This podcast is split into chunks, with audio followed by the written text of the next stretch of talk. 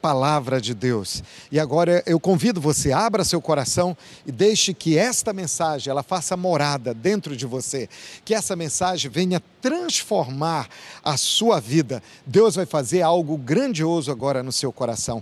Prepare o ambiente, crie esse ambiente concentrado na palavra de Deus, de coração aberto para receber a mensagem da palavra do Senhor.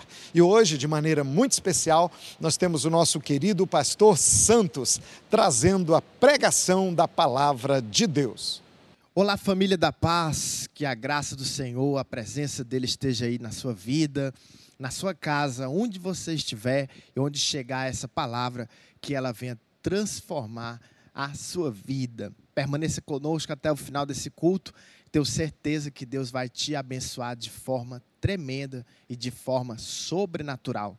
Nós vamos estar falando nesse domingo sobre o Deus sobrenatural. E eu queria que você já abrisse a sua Bíblia no Evangelho de Marcos, capítulo de número 1, a partir do versículo 21, que diz assim: Depois entraram em Cafarnaum e logo no sábado foi ensinar na sinagoga, que ele está falando de Jesus.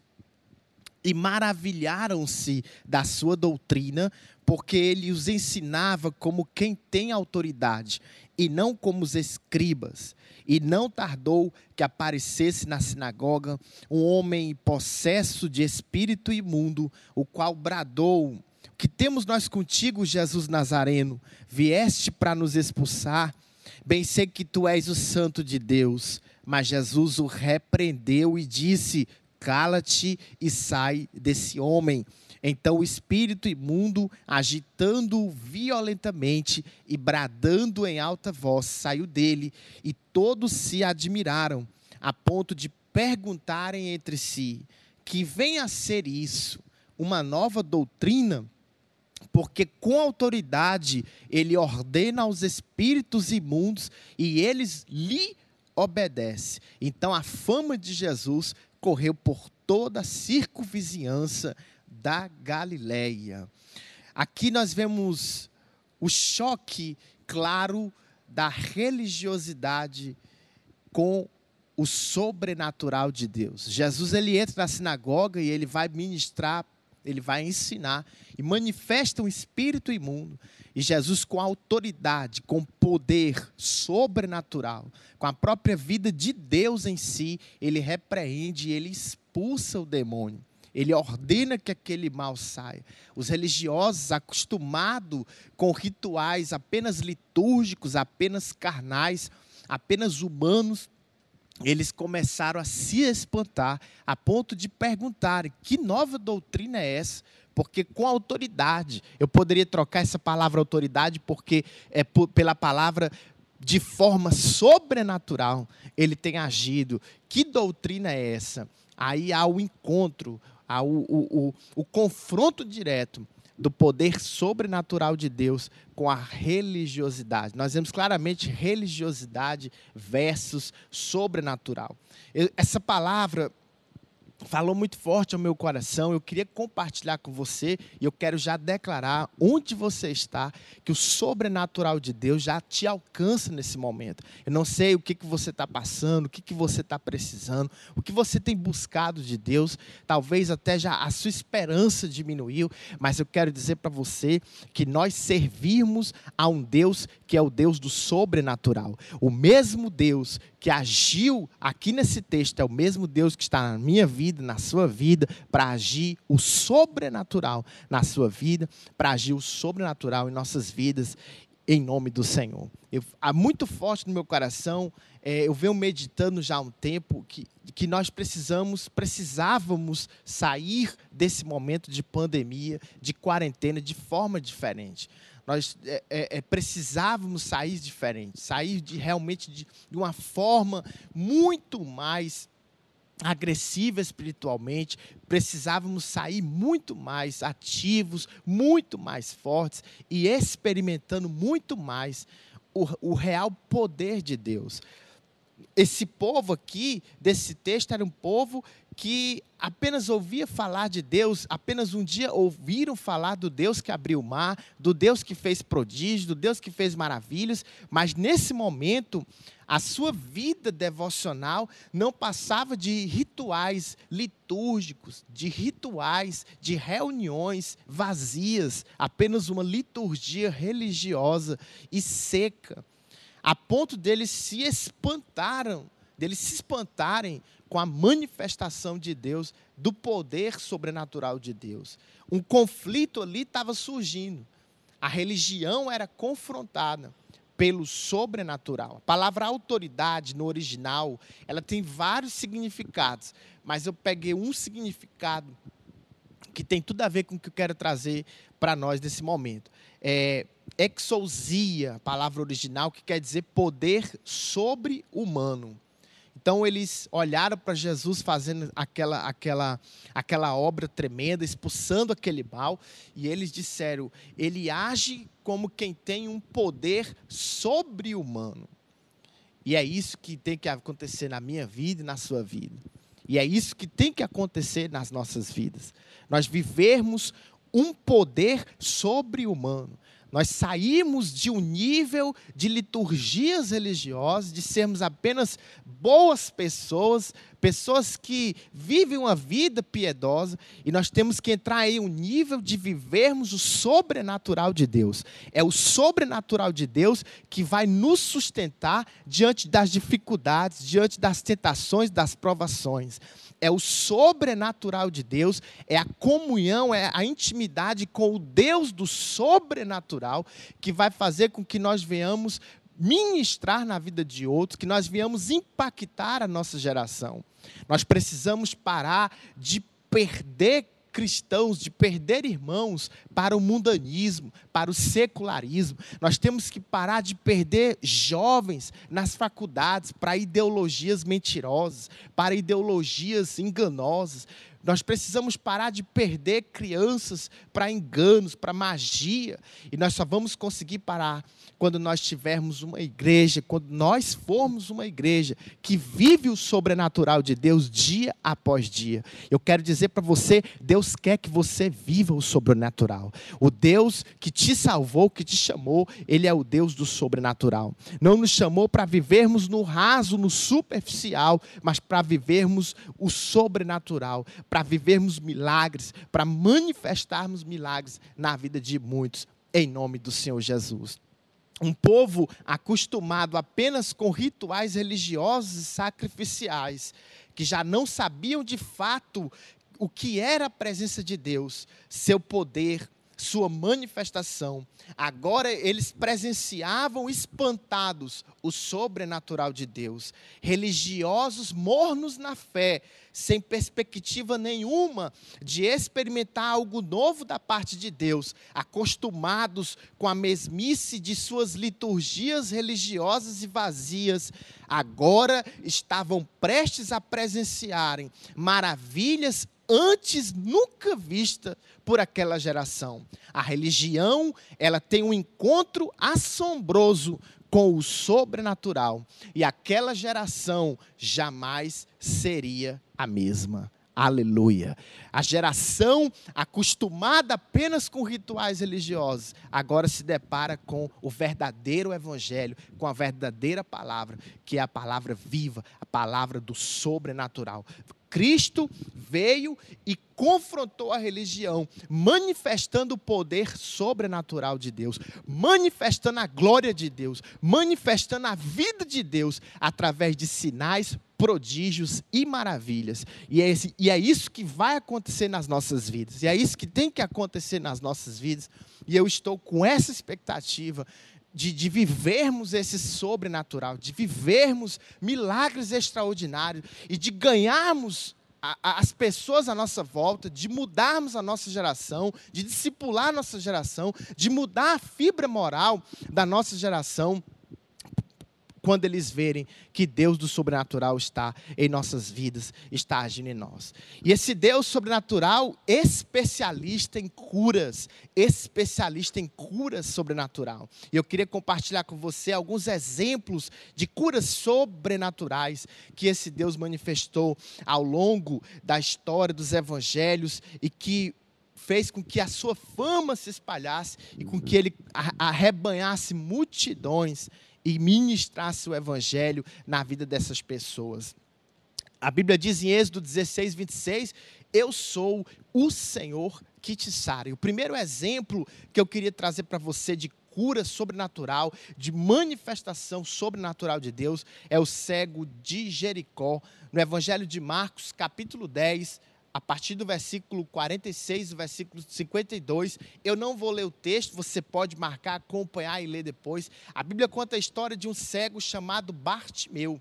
E a Bíblia diz que esse cego ele ouviu falar de Jesus. Ele vivia à beira do caminho, mendigando uma vida medíocre, uma vida fraca, uma vida pobre, uma vida miserável, largado, abandonado. A religião que a sua nação, que o seu povo seguia, não mudou a sua vida, não teve poder de transformar ele, não teve poder de levantar ele. E ele vivia à beira do caminho, marginalizado, por ter uma deficiência. Até que um dia ele ouviu de Jesus, ele ouviu falar de Jesus, ele ouviu falar do sobrenatural de Jesus. E a Bíblia diz que quando Jesus passava por ali, disseram para ele: Olha, Jesus está passando por aqui. E a Bíblia diz que aquele cego clamava, e ele clamava: Jesus, filho de Davi, tem misericórdia de mim. E algumas pessoas até tentaram parar ele, até tentaram calar. A oposição se levantou, mas ele continuou ele perseverou insistindo, e aí Jesus parou e disse: chama ele aqui. Ali estava Bartimeu a minutos de experimentar o Deus do sobrenatural, o evangelho verdadeiro.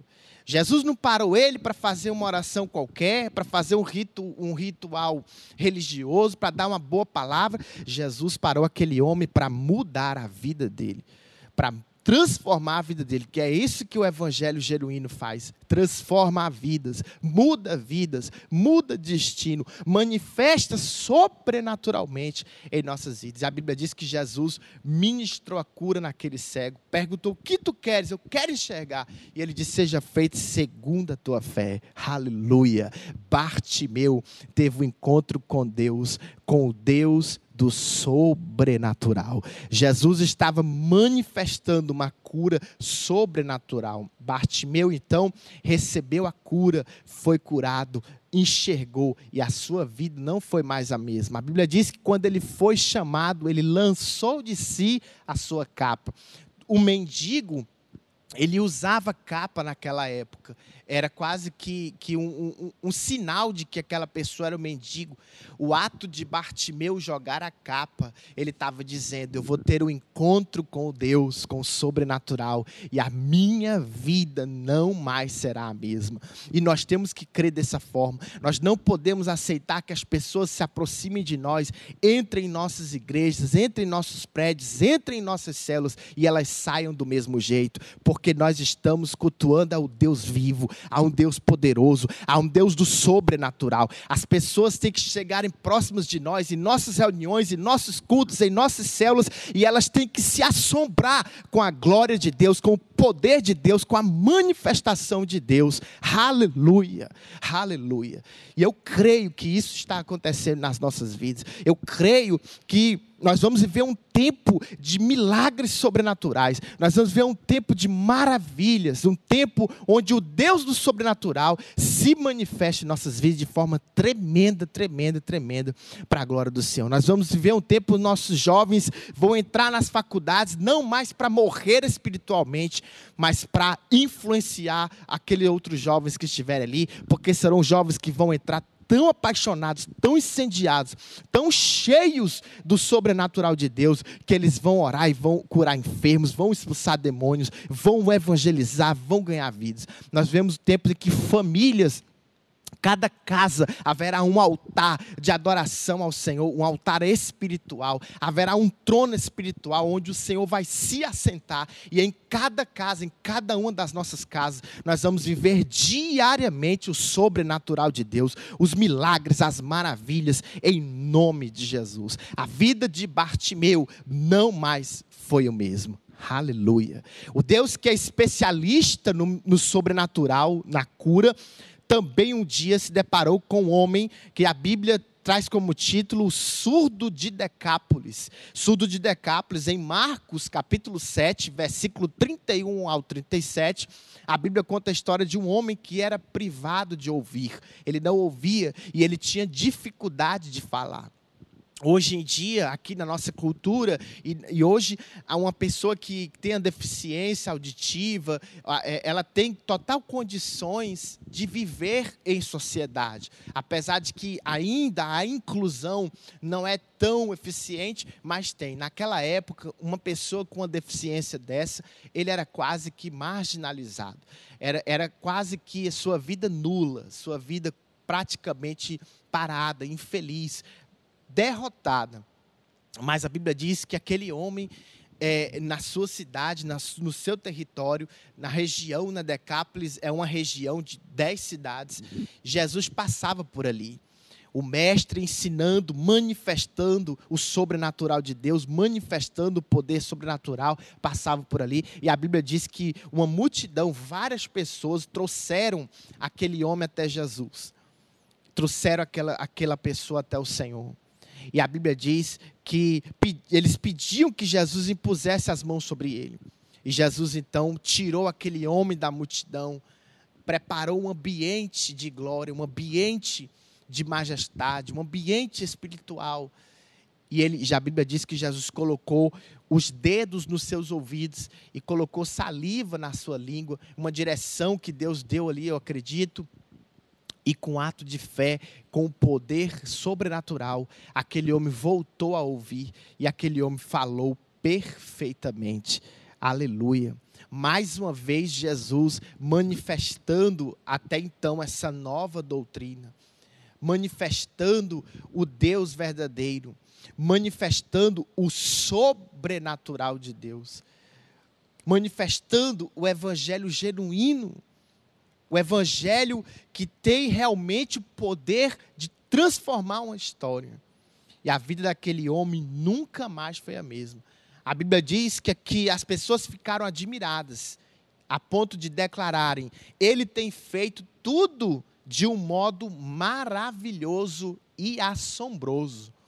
O sobrenatural de Deus, ele assusta, ele assombra ele, ele faz com que as pessoas à nossa volta, elas venham se render, porque não tem como discutir com milagres, com prodígios, com maravilhas. A pessoa pode até debater uma religião, uma filosofia, mas não tem como debater com o poder de Deus, com o milagre, com o canceroso sendo curado, com o endemoniado sendo liberto, com o viciado sendo livre, com um, um religioso se rendendo, sendo tomado pela unção, orando em línguas, clamando ao Pai, se prostrando diante dele.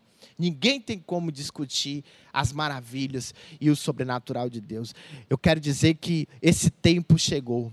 Deus, tem, Deus preparou esse tempo para que eu e você, para que nós venhamos viver um nível de sobrenatural, venhamos viver um nível profundo, em profundidade de Deus, de forma sobrenatural. Venhamos viver maravilhas, prodígios. Deus quer dizer para mim e para você que Ele quer nos usar de forma assombrosa, de forma milagrosa, de forma sobrenatural, para libertar cativos, para ganhar infelizes, para trazer alegria, para libertar endemoniados. Deus quer me usar, Deus quer te libertar. Deus quer te abençoar. Aleluia. Aleluia. Em determinado momento também as escrituras falam em uma cidade chamada Naim, que recebeu a visita gloriosa do mestre de Jesus. Em Evangelho de Lucas, capítulo 7, do versículo 11 ao 16, a Bíblia diz que Jesus chegou nessa cidade e logo de quando ele entrou nessa cidade, a Bíblia diz que ele viu um, um como se fosse um, um, um culto fúnebre. Vinha uma comitiva de pessoas carregando um caixão, uma mulher chorando muito, desesperada. A desesperança tomava conta da alma daquela mulher. Aquela que nem marido tinha, agora havia perdido o, o arrimo da sua casa, seu sustento e o seu único amor vivo até então, que era o seu filho. Uma mulher viúva que dependia do seu filho, agora nem tem o marido, nem tem o filho. Eu fico imaginando essa mulher com a desesperança tomando conta de sua alma. Credores já preparavam para tomar suas posses, sem família, sem emprego, sem sustento, sem amor, sem esperança até que o Mestre, até que o Deus do sobrenatural, o Deus que muda vidas, que transforma, o Deus que nos eleva a um patamar de milagres, de maravilhas, à vista e se compadece dela. A Bíblia diz que Jesus chega perto, se aproxima e disse para ela: Não chore. E a Bíblia diz que de forma sobrenatural, ele tocou no esquife do caixão e chamou o menino. E a Bíblia diz que o menino ressuscitou. Tem uma frase que eu gosto muito de William Branham, que diz: Quando o onipotente fala, o sobrenatural obedece. Aquela mulher agora não só recebe o seu filho de volta, como ela recebe esperança como ela recebe perspectiva de futuro. O Deus do sobrenatural não só restitui o seu filho, como ele restitui a sua esperança, como ele restitui os seus sonhos. Ele não só cura fisicamente o filho daquela mulher, como ele cura as emoções da, dela, como ele cura os seus sonhos, como ele restaura os seus desejos, os seus anseios e as suas perspectivas de futuro. É isso que o nosso Deus faz.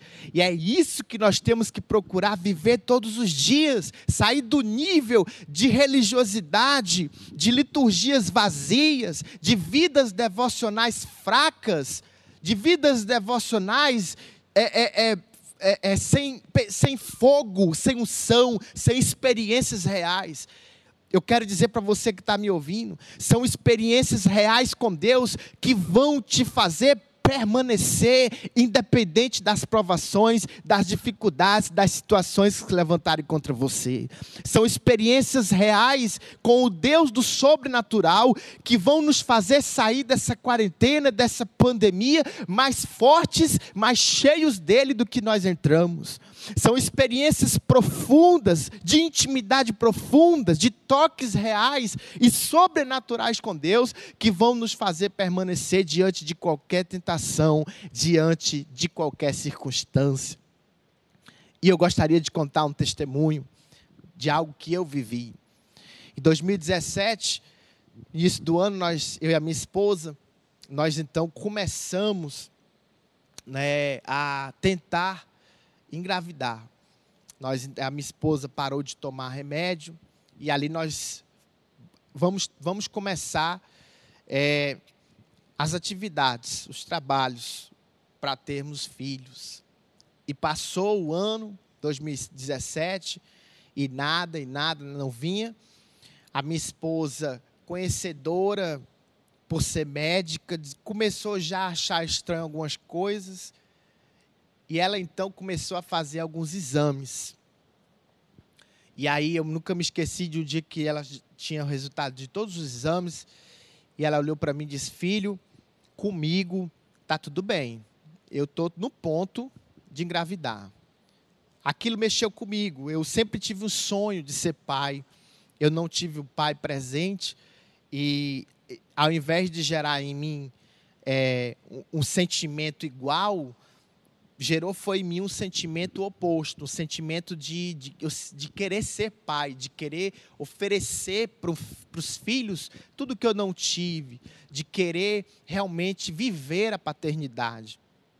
Como pastor, a gente vive uma paternidade meio que diária, espiritual, com os nossos discípulos, com os nossos liderados, e eu sempre ardeu isso no meu coração. Quando ela disse isso, aquilo mexeu comigo e eu pensei: será que que é comigo. E nós ainda esperamos um tempo, ela, ela me orientou a fazer um espermograma. E eu fiquei temeroso, confesso que eu fiquei protelando. Até que um dia, estava aqui na igreja, estava, estava aqui na igreja, nós estávamos fazendo um curso até aqui na igreja, e eu saí mais cedo para ir pegá-la no trabalho. É, e aí, no meio do caminho, ela me, a gente conversando, ela me disse que ia sair mais tarde. E aí, naquele dia, me bateu algo no coração. Eu parei numa rua, uma rua meia deserta, e comecei a pesquisar é, laboratórios que faziam, faziam o exame espermograma. E eu, então, identifiquei um ali próximo da região onde ela trabalhava, liguei na hora, a mulher me deu alguns critérios. Ela falou: olha, para fazer tem, tem que ter isso, tem que estar tá assim, assim. Quando ela me deu os critérios, eu disse: não, eu estou dentro dos critérios. A senhora faz agora, se eu for, faça agora. Ela faz. Eu fui na hora. Quando eu cheguei, é, coração acelerando a mil, eu não queria jamais ter um diagnóstico errado, negativo, mal. E eu nunca me esqueci quando entrei naquele lugar, eu estava até um pouco tremendo de nervoso. Ela me levou numa sala, me colocou nessa sala, trouxe uns DVDs, umas, umas revistas pornográficas. Não sei se o senhor precisar usar. Eu olhei para aquilo e disse: Não, eu não consigo, estou conseguindo fazer filho nem em santidade. Imagine se eu ver coisa pornográfica. Não, não. E ali eu fiz aquele exame. E eu paguei caro porque eu queria o resultado rápido. No outro dia, eu fui, no, é, peguei o exame e quando eu olhei, não entendia muito. Tinha vários itens e números, a numeração de vários, vários itens, né? De várias especificidades. E mesmo sem entender muito, mas teve um, uma, um item que estava 0,000. E quando eu ouvi aquele tanto de zero, zero nunca é bom, né, pessoal? Então já imaginei que tinha algo errado. Eu mandei a foto para um médico amigo meu e o relatório realmente foi bem negativo. Eu, naquele dia eu, fiquei meio desorientado e quase que eu falo como Jó, o que eu tanto temia acabou me acontecendo. A impossibilidade de ter filho.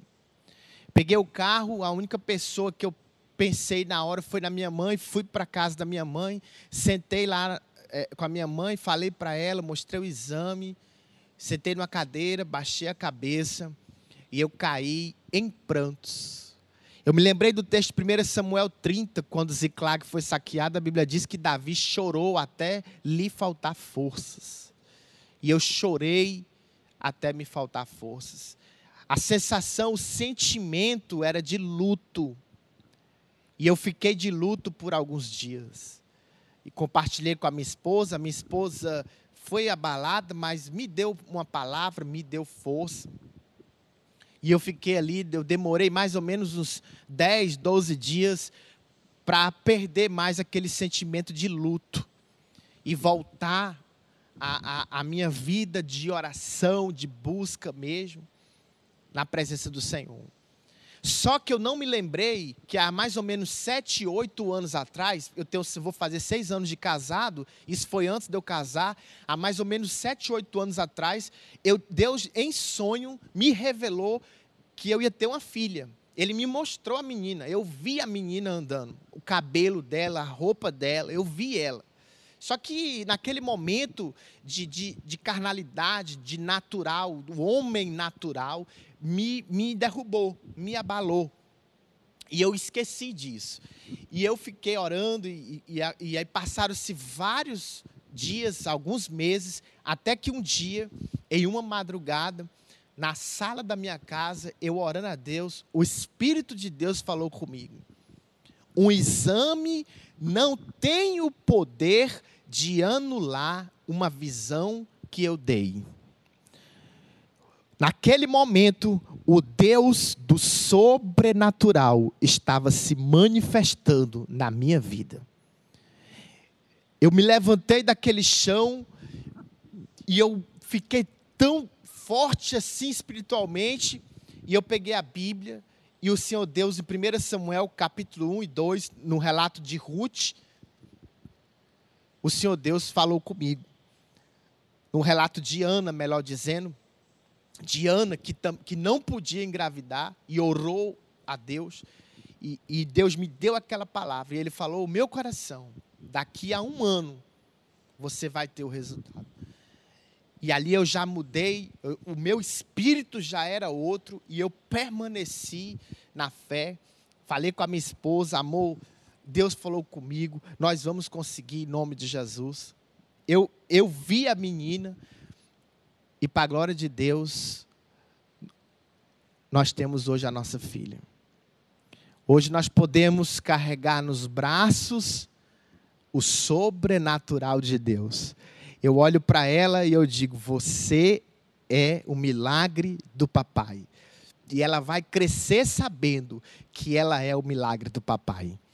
Não sei o que você precisa, não sei o que você está passando, não sei qual a situação, o contexto em que você se encontra. Eu só sei de uma coisa: o Deus do sobrenatural quer ministrar na sua vida, quer mudar a tua vida, quer se revelar a você, quer tirar você da mesmice e levar você a um nível de poder, de milagres, de maravilhas. Aleluia!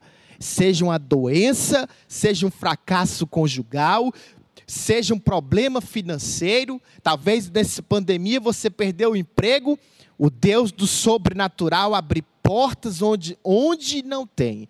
Recentemente nós somos ministrados aqui nas cartas do Apocalipse, o Senhor Deus ele diz: Eis que tenho aberto uma porta a qual ninguém pode fechar. O Deus do sobrenatural abriu portas para nós e nós vamos passar. Nós vamos viver esse milagre. Nós temos que viver nessa onda de milagres. Nós temos que viver nesse nível. E assim, o mundanismo, o pecado, as ideologias malignas não irão consumir a nossa fé. As tribulações não irão nos sufocar quando nós vivermos o sobrenatural de Deus. Aleluia. Aleluia. O Deus do sobrenatural, que é especialista em provisão. E aí eu separei três exemplos de, so, de provisão sobrenatural. A Bíblia diz em Neemias 9, 21, desse modo sustentaste 40 anos no deserto e nada lhes faltou, e as suas vestes não envelheceram e os seus pés não se incharam. A Bíblia diz em Êxodo 16, do 1 ao 10, a Bíblia conta a história do maná no deserto.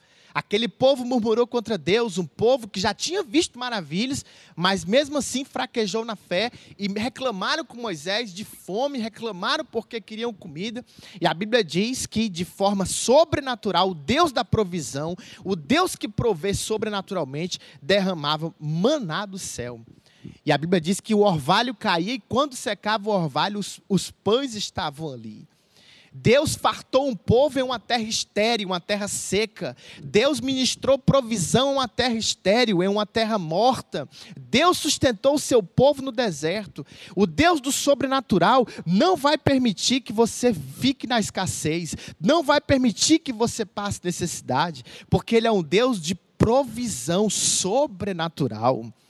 Deus ele quer prover salvação na tua casa. Eu sinto no meu coração que tem pessoas nesse momento com um familiar chorando, porque o seu familiar não quer saber do Evangelho, rejeita, é rebelde. Eu quero dizer que Deus está provendo salvação para essa pessoa, libertação.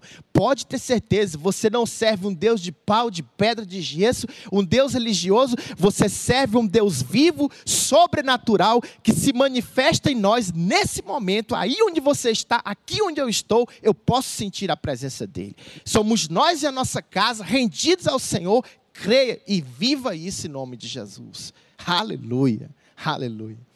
A Bíblia conta a história em 1 Reis, primeiro livro dos Reis, capítulo 17. A Bíblia conta a história de um profeta que foi alimentado por corvos. Eliseu, ele profetizou seca em Israel. A crise se instalou, o caos se instalou, não havia comida, não havia água. O caos tomou conta.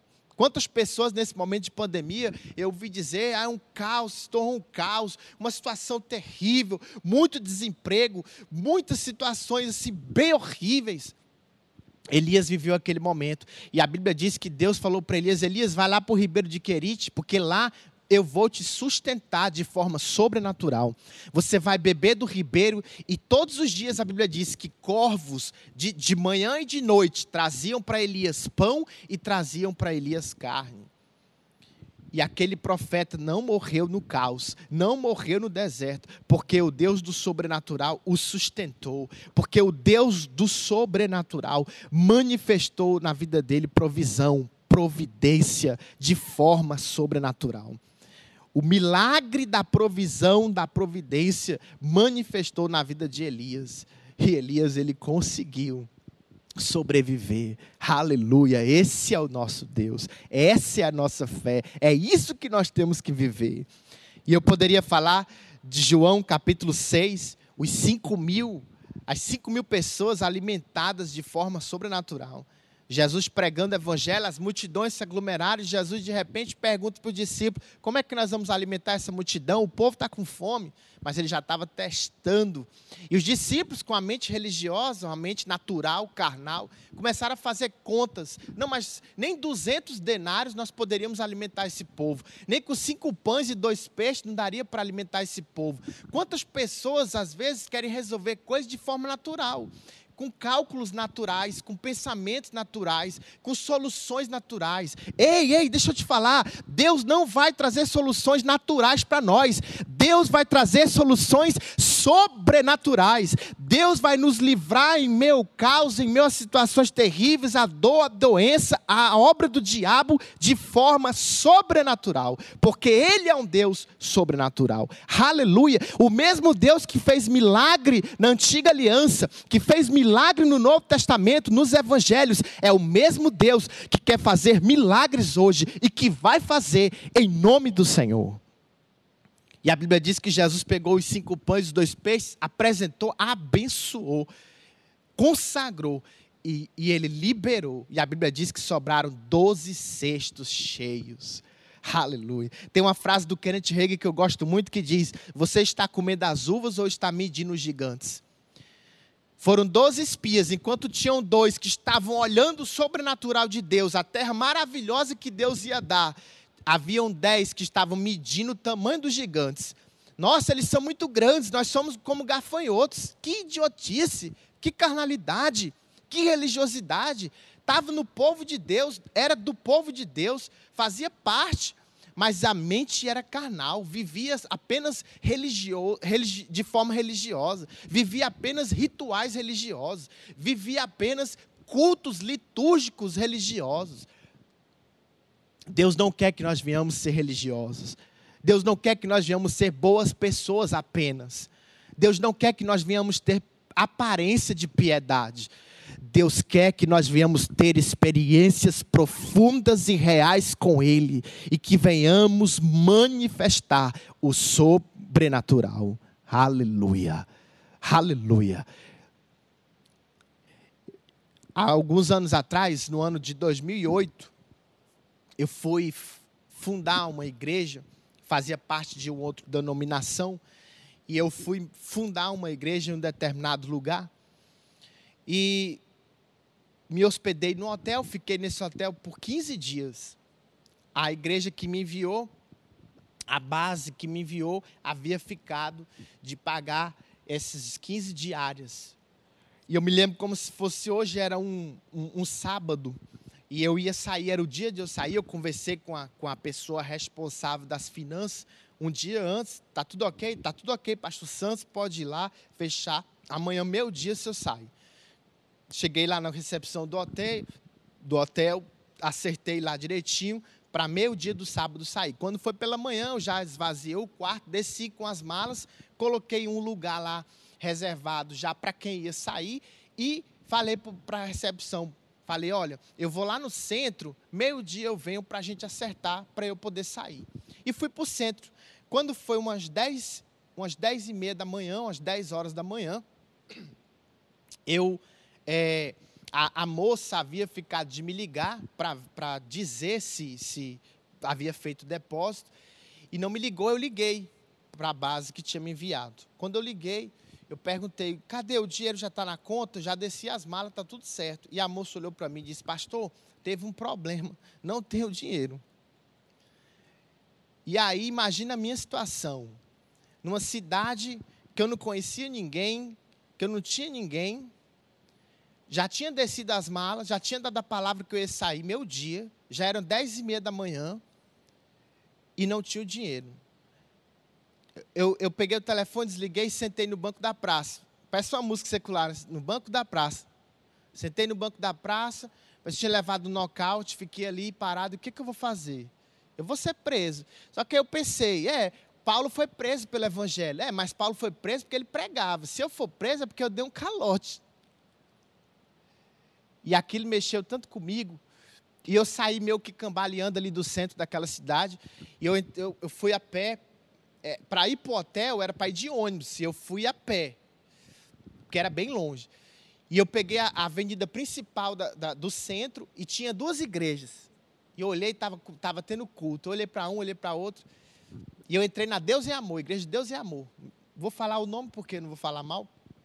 E eu entrei ali e eles estavam tendo o culto deles lá e revelação para lá e revelação para cá.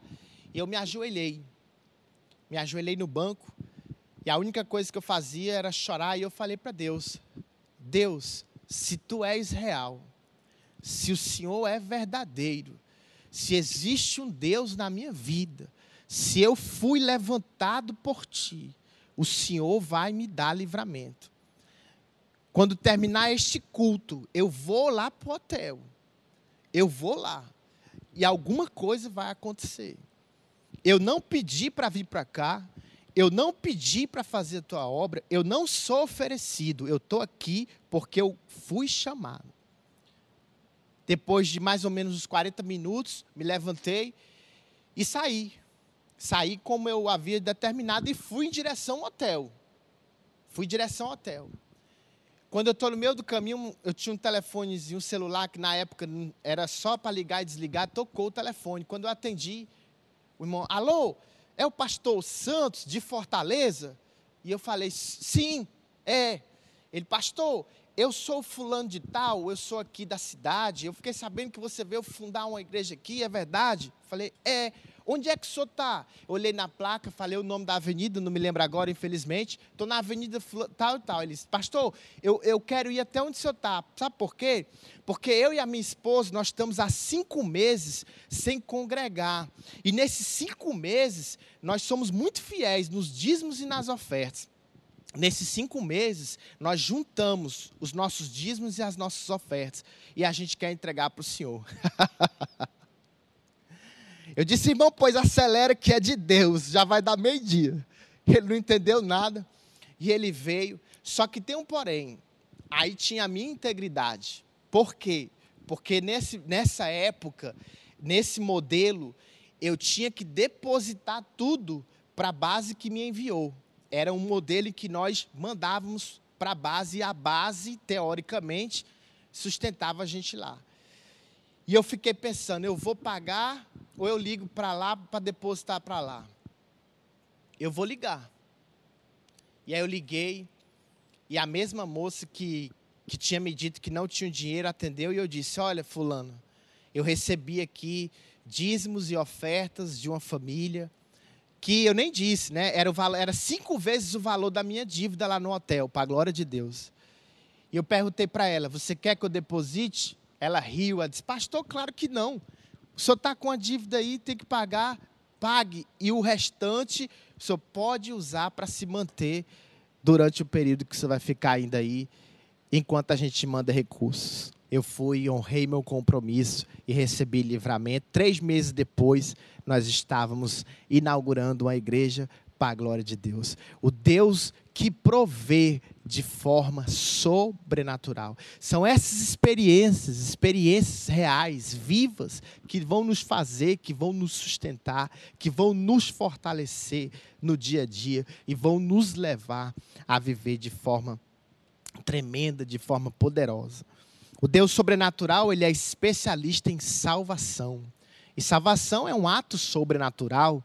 Fazer um homem ou uma mulher nascer de novo, fazer um homem ou uma mulher, muitas vezes uma natureza ruim, decaída, se converter, nascer novamente.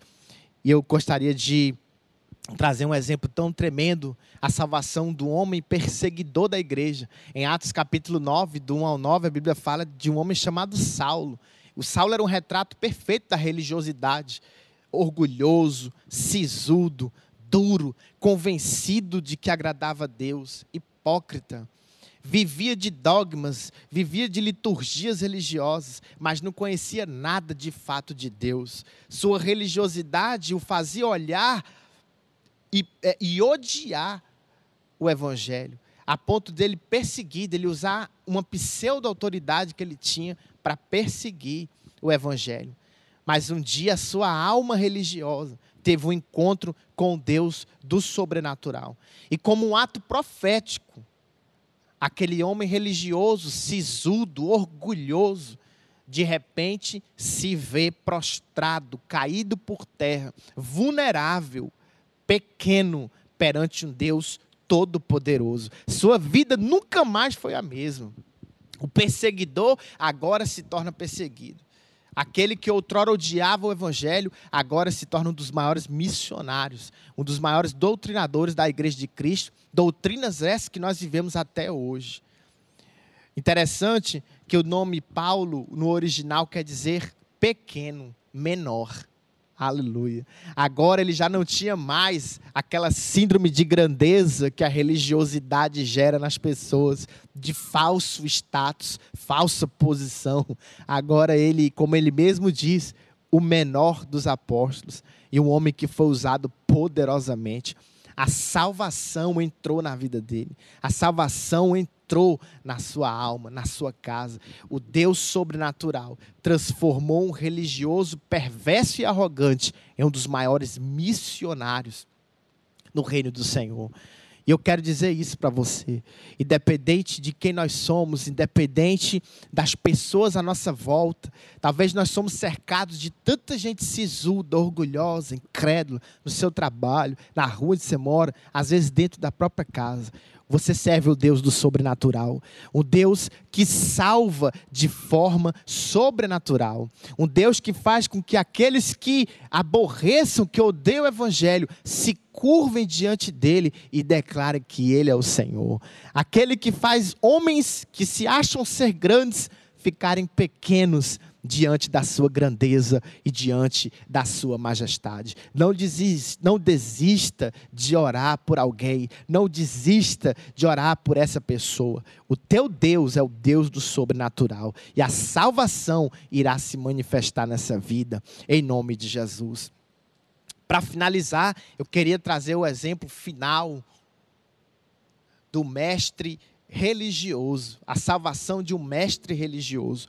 A Bíblia diz em João, no capítulo 3, do versículo 1 ao 14, a Bíblia conta a história de um homem que era perito na religião, a ponto de ser chamado de mestre, acostumado com os cultos religiosos, professor da escola bíblica, um exemplo de piedade. Estou falando de Nicodemos. Nicodemos, ele era um homem que ele era aquele que passava na rua e o pai dizia para o filho: Olha, eu queria que você fosse que nem aquele homem piedoso, mestre, conhecedor das coisas de Deus, conhecedor da religião, conhecedor das coisas é, é, é, religiosas, homem piedoso.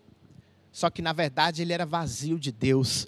Era um homem que não conhecia Deus, era um homem que não vivia profundidade de Deus, não tinha experiências reais com Deus, era apenas um carnal brincando de ser religioso. Até que um dia à noite ele não aguentou mais aquela vida de fingimento deixou suas vestes sacerdotais em casa, tirou sua máscara de piedoso e na calada da noite foi ter um encontro com o Deus verdadeiro, com o Deus do sobrenatural. E quando ele chegou ali, Cristo apresentou para ele algo tão sobrenatural que ele não conseguiu entender. Deus apresentou para ele o plano de salvação. E ele disse: Jesus disse: é necessário que você nasça de novo. É com muita tristeza no coração que eu digo isso quantas pessoas estão, às vezes, fazendo parte do povo de Deus, da igreja, que talvez Deus olhe e diz: você precisa nascer de novo. Você nasceu de dogmas, você nasceu de, de culturas religiosas, você gostou da pregação, mas você não nasceu da água e do espírito. Você não nasceu do sobrenatural. Você não tem não vive a vida de Deus pulsando dentro de você. E ele não entendeu no primeiro momento, mas como um homem velho nascer de novo, Jesus disse: tem que nascer da água e do espírito. Mas um dia ele entendeu e ele se rendeu e ele teve realmente a conversão e o milagre da salvação aconteceu na vida de Nicodemos. A Bíblia diz no evangelho, é, no mesmo evangelho de João, só que no capítulo 19, a partir do versículo 38 diz que ele era um daqueles, era um daqueles que trouxeram mirra e aloés para o corpo de Cristo depois que Cristo é, foi retirado da cruz João, é, Nicodemos estava ali para honrar o mestre, mesmo depois de morto. Eu creio para esperar a, a, a, a, ressurreição do Senhor. Nicodemos, o mestre da lei, o mestre da religião, aparentemente um, um, um sacerdote, mas na verdade alguém que nunca teve experiência de fato, que nunca teve raízes profundas com Deus teve um encontro com Ele e recebeu o milagre da salvação. Aleluia, aleluia. Chegou a nossa vez. O Deus do sobrenatural está aqui. Nós temos que nos render a Ele. Como eu falei no início, nós não podemos viver do mesmo jeito que nós vivemos há um tempo, apenas de forma superficial, rasa Talvez você está me assistindo agora e você diz: Eu nunca tive uma experiência sobrenatural com Deus. Talvez você nem nasceu ainda de novo. O que, que você está esperando? Ah, mas eu sou uma boa pessoa, eu faço boas obras. O céu não é para boas pessoas apenas. O céu é para quem nasceu de novo, da água, do Espírito, para quem tem comunhão com Deus do sobrenatural. O céu é para nós. Deus te chama nesse momento. E eu queria finalizar fazendo duas orações. A primeira oração é para você que ainda não experienciou o milagre sobrenatural da salvação. Você tem a oportunidade agora de entregar a sua vida a Jesus e de não ser mais a mesma, de não ser mais o mesmo, como aconteceu com todos esses exemplos que eu dei. E a segunda oração, eu vou estar orando por milagres. Milagres e maravilhas. Aonde você estiver. Se você estiver com alguma doença, alguma enfermidade, coloque-se de pé onde você está. Que logo após a oração da confissão, eu vou fazer oração por milagres. Talvez seja pelo seu casamento, pela sua família, por provisão. Você precisa de provisão. Não sei o que você precisa. Talvez você recebeu um diagnóstico de câncer. Talvez você está tentando ter filhos e não consegue. O Deus do sobrenatural vai te alcançar. E depois conte o testemunho. Porque eu não estou falando isso aqui de mim mesmo, não. Deus me tocou para falar. Pode ter certeza. Vai ter uma enxurrada de milagres. Porque o Deus do sobrenatural é real. Ele está aqui, ele está aí. A gente não brinca em serviço, não. Deus é real. Deus é real. Vou fazer a primeira oração. Se você ainda não entregou a vida a Jesus, faça essa oração comigo. Diga: Senhor meu Deus, eu me arrependo de todos os pecados que eu tenho praticado, por atos, palavras, pensamentos, consciente, inconscientemente. Eu me rendo a Ti. Lava-me, Senhor, dos meus pecados eu entrego a minha vida a Ti e o reconheço como meu único e suficiente Salvador, Jesus Cristo. Amém. Se você fez essa oração pela primeira vez, entre em contato conosco no nosso chat, nós queremos te conhecer. Seja bem-vindo à família da paz. Alguém vai entrar em contato com você e você já vai ser cuidado, já vai estar debaixo da cobertura espiritual. O primeiro sobrenatural você já está experimentando, que é o sobrenatural da salvação, o sobrenatural do nascer de novo. Agora, a multidão que me assiste nesse momento seja qual for o milagre que você precisa, de pé, fique, feche os seus olhos. Pai, em nome de Jesus. Eu clamo nessa hora ao Deus do sobrenatural, o Deus que fez o cego ver, o surdo ouvir, o Deus que trouxe esperança de volta àquela mãe que tinha perdido o filho, o Deus que sustentou o profeta, que sustentou a multidão, o Deus que converteu Saulo, o Deus que converteu tantas pessoas, Pai.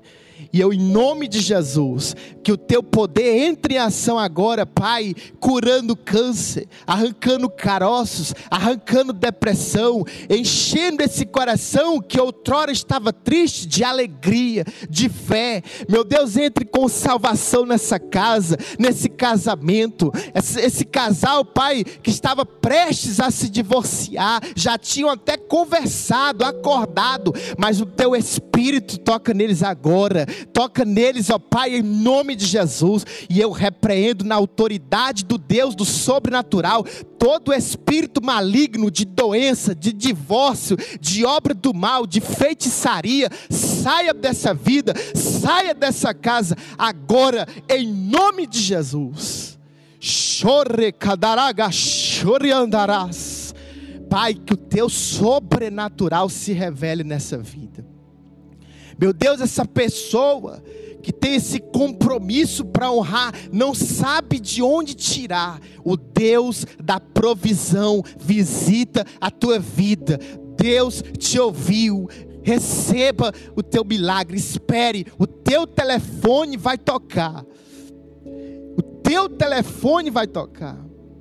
O Deus do sobrenatural aviva essa pessoa que esfriou por falta de raízes profundas, a pandemia o esfriou, quase que o mata espiritualmente. Aviva, Pai, manifesta o sobrenatural nesse coração, incendeia, em nome de Jesus, em nome de Jesus, em o nome do Senhor.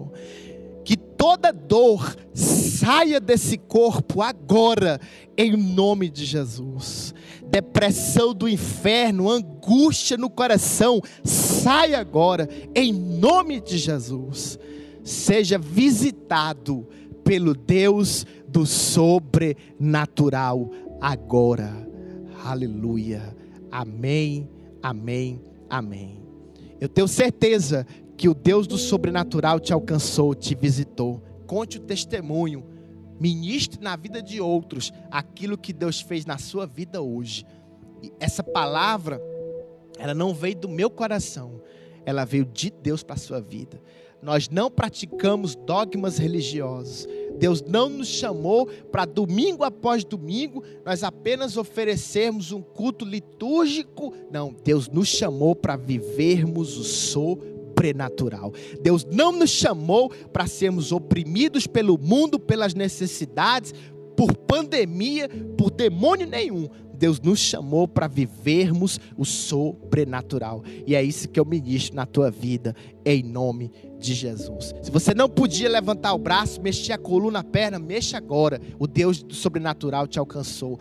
Volte no médico, faça o exame de novo. Vai ser um resultado de bênção na sua vida. Continue os trabalhos com seu cônjuge, você vai ter filhos, porque o Deus do sobrenatural te alcançou. Aguarde que o teu telefone vai ligar. O Deus da provisão vai te ligar vai te ligar, vai te ligar. Que Deus abençoe você, que Deus abençoe a sua casa, que Deus abençoe a sua família.